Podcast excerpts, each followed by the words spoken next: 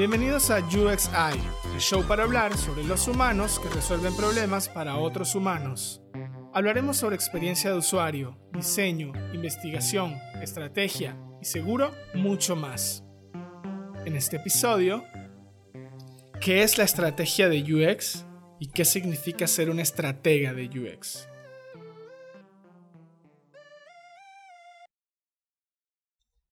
Para comenzar, me gustaría primero definir desde mi perspectiva, obviamente, qué es la estrategia de UX. Eh, a ver ustedes qué opinan, ¿no?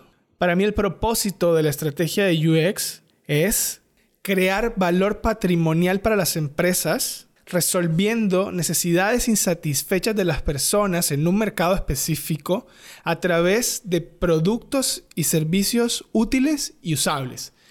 Entonces, si lo vemos o lo descomponemos en tres partes, tenemos cuáles son los objetivos del negocio, qué necesidades existen en un mercado y tienen las personas y cómo lo resolvemos de una manera adecuada, usable, útil para estas personas, para que pueda haber ese match entre un problema y una solución. Obviamente esto incluye las funcionalidades que puede tener este producto o servicio para solucionar ese problema. Ahora hablemos del el estratega, la persona que ejecuta esta estrategia. El estratega de UX es un generalista que puede estar presente en diferentes momentos del proceso de diseño de productos o servicios. Es una persona que domina diferentes metodologías, procesos, herramientas y todo aquello que le permita realmente realzar la experiencia del usuario y cumplir los objetivos del negocio. Incluso esta persona podría ser un evangelista o llegar a encargarse de la estructura organizacional de UX y la cultura de UX dentro de organizaciones o startups. Seguramente habrá muchas personas que escuchen este capítulo del podcast eh, y sean ese tipo de personas súper puristas y que van a ir en contra de cualquier cosa que pueda decir, pero realmente esto simplemente es algo que he aprendido en la práctica y en el campo de hacer esto todos los días. Hablemos un poco del framework de trabajo de esta persona o de este estratega de UX. Voy a hablar en particular de mi caso, cómo lo hago. La verdad es un proceso muy sencillo, no tiene nada del otro mundo, pero que mezcla diferentes técnicas para estar presente en diferentes momentos del proceso de construcción, en este caso un producto digital. Todo comienza para mí siempre entendiendo la necesidad del negocio, ¿no? Es súper obvio, pero todo comienza ahí porque muchas veces pasa que estos negocios, incluso startups o, o grandes corporativos con los que he trabajado, tienen una idea del problema, pero realmente están viendo los síntomas del problema y no el problema real. Como dice una gran amiga mía, parece que estuvieran encima de una nube de pedos flotando eh, y no pueden ver realmente lo que está sucediendo. Pero realmente no es problema de eso. Yo creo que la causa profunda es que son equipos de trabajo que trabajan en silos, entonces cada quien ve de una perspectiva diferente y como no tienen tiempo realmente de reflexionar y entender desde diferentes perspectivas el problema. Y cuando hablo perspectivas, hablo de diferentes áreas como marketing, producto, ventas y customer service. Son estas áreas súper importantes porque son siempre de cara al cliente. Entonces, si tú eres un UX que se encuentra en esta pequeña encrucijada de que sientes que el negocio se está enfocando en cosas que no son importantes y tú estás viendo otras cosas, lo que te recomiendo es alinear visiones. Ese sería el primer paso del framework, sería alinear visiones y en tratar de entender cuál es el reto que se quiere atacar, cuál es el reto que ellos ven como importante en conjunto y no por separado. Algo que me ha servido muchísimo para poder enfocar a todos estos equipos es tener sesiones de dos horas en un taller de problem framing para entender cuáles son esas visiones conjuntas que pueden llegar a tener del problema y el reto que quieren atacar ellos en conjunto. Entonces, es muy sencillo. La verdad es que en simplemente dos horas puedes alinear el negocio sobre un reto en específico que atacar y aparte te va a quedar casi que un backlog de problemas por solucionar, porque no solamente se habla de un solo problema, se hablan de muchos problemas al mismo tiempo, solo que lo que tratas es de llevarlos a converger en un solo lado, en elegir cuál es el problema real que se quiere atacar. Entonces, comienzas por preguntar, por ejemplo, y lo puedes hacer en una herramienta como Miro, en un tablero donde todos pueden votar, en donde todos pueden colaborar ¿Cuáles son los problemas más importantes que está enfrentando el negocio hoy? ¿Cuál es la raíz de ese problema? Y, empezar una conversación alrededor de eso. Luego tratar de profundizar en por qué no se ha resuelto antes. ¿Qué cosas causaron que el problema llegara hasta aquí sin haberse resuelto durante un periodo de tiempo X.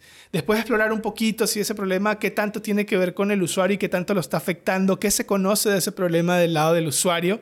Y al final tratar de, definir este reto de qué oportunidades tenemos internas para solucionarlo y qué oportunidades externas en el negocio vemos de quién ya lo está solucionando, si alguien ya está pasando por este problema igual. Al final todos terminan en una conclusión diciendo, ok, entre todos vemos que este es el problema y muchas veces sucede que todos estaban viendo el mismo problema, pero cada quien como desde su punto de vista eh, y desde la superficie. No se trataba de indagar. ¿Por qué? Porque no tenían comunicación entre ellos y no podían profundizar mucho en el problema. Entonces ahí eliges el reto y listo, quedas con un backlog de tareas por hacer, por retos por solucionar a futuro, pero prioriza cuál es ese reto principal que se debe atacar, que es urgente para el negocio, de cara obviamente a mejorar la experiencia de los clientes. Este taller, si te lo preguntas, es súper enfocado en negocio. Sí tiene una visión del el usuario, sí tiene una visión de entender la problemática y la necesidad de las personas, pero es más enfocado en entender la necesidad del negocio, el problema prioritario para el negocio. Luego ya pasarás a otras etapas en donde verás cómo te enfocas más en el usuario. Pero este es súper importante que tengas claro que lo importante es qué está viendo el negocio y cómo puedes alinear las visiones de los diferentes departamentos para lograr un reto específico que atacar. Luego que ya tenemos claridad de hacia dónde vamos como equipo y en conjunto, lo primero que hago es obviamente entender qué conocimiento hace falta.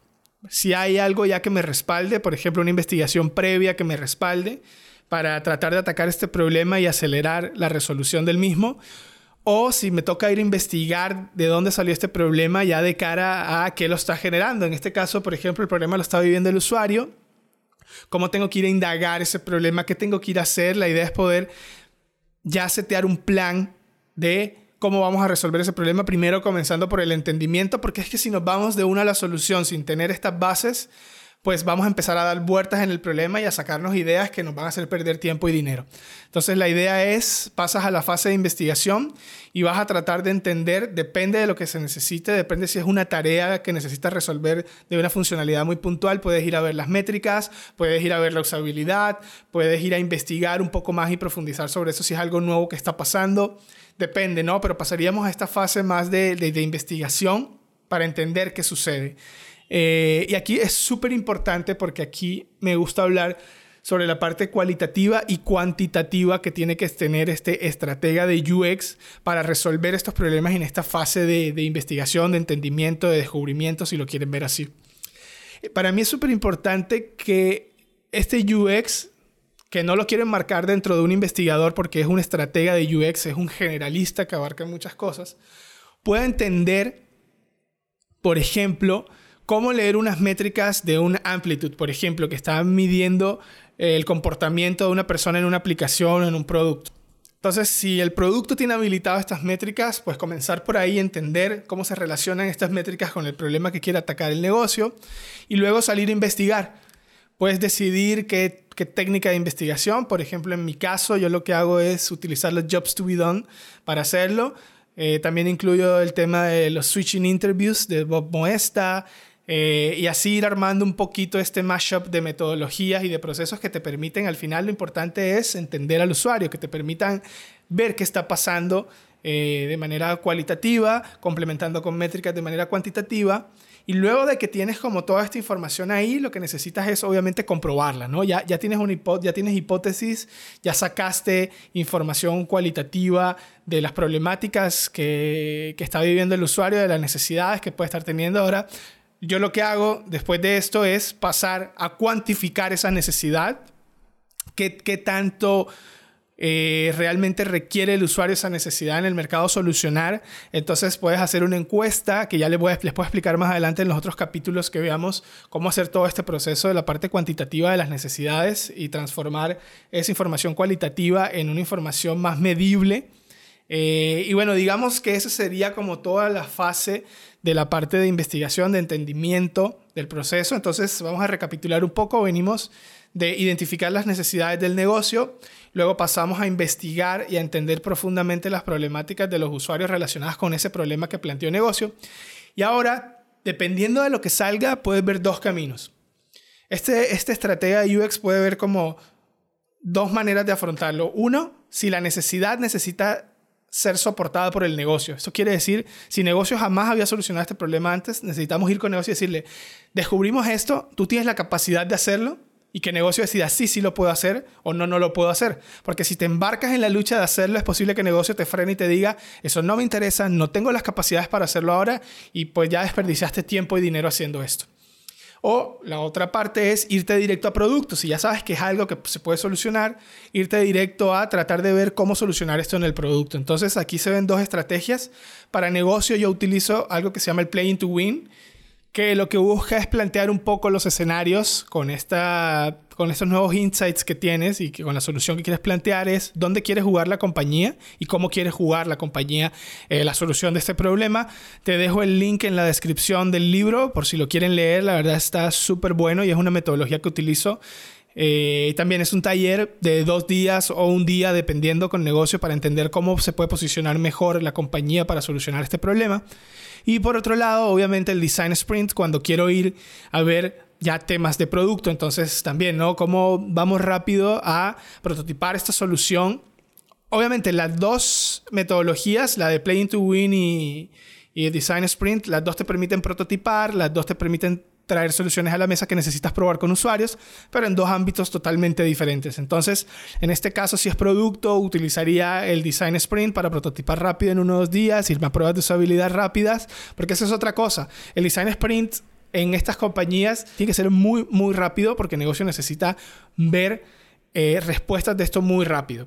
Entonces, ok, nos vamos con una de estas dos metodologías, dependiendo de lo que necesitemos, negocio o producto, y al final eh, ya probamos con usuarios, vemos cómo funciona y tratamos de dar todo el handoff necesario, toda la documentación que se necesite para implementar eh, esta, si lo quieren ver así, solución de lo que ya hemos probado eh, y lo que hemos garantizado con clientes, que viene soportado una investigación, que viene anclado a un problema de negocio real y la idea es poder hacer este proceso repetitivo, ¿no? Siempre tener este backlog de necesidades, ir a comprobar los problemas que tiene el negocio de cara al cliente, investigar, pasar a estrategia y terminar esto y convergiendo en en desarrollo, obviamente, pero tratar de hacerlo de manera en que desarrollo reciba cosas que luego negocio no tumbe y se pierda tiempo y dinero en cosas que no vayan a funcionar al final. Eso es lo que busca también eh, un poco la estrategia del UX, tratar de maximizar las oportunidades en el mercado con los clientes eh, y minimizar en tiempo y dinero el riesgo de construir funcionalidades que los clientes al final no vayan a adoptar. Ahora, ¿cómo ayudamos al negocio a disminuir este riesgo?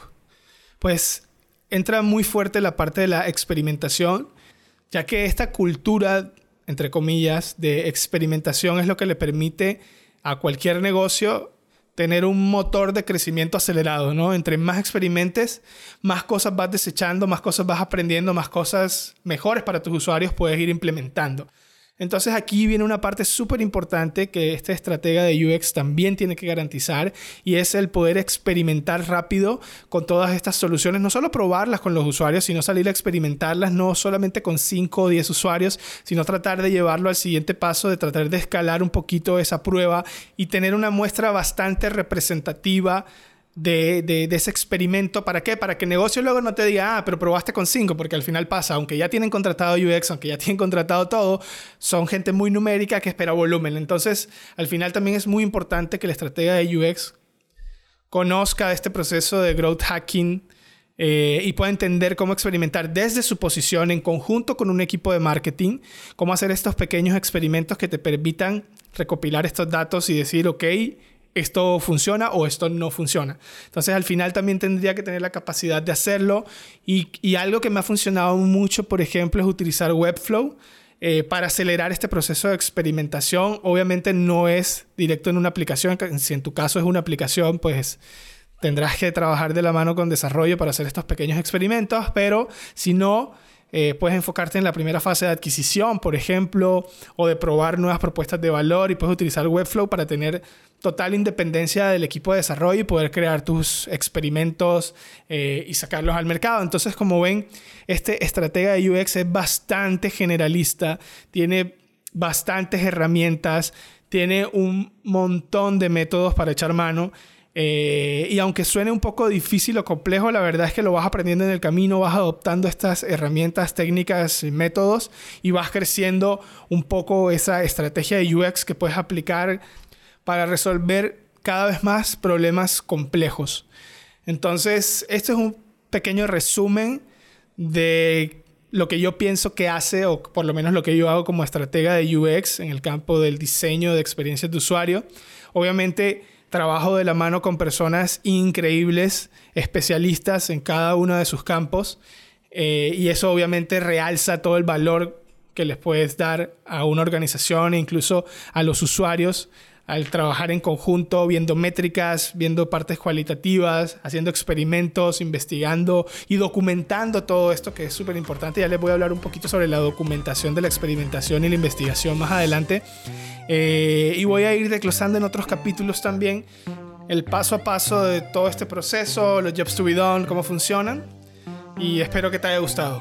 Si tienes alguna duda, comentario o sugerencia, me encantaría escucharte y conocerte, así que dejo los datos aquí abajo en la descripción.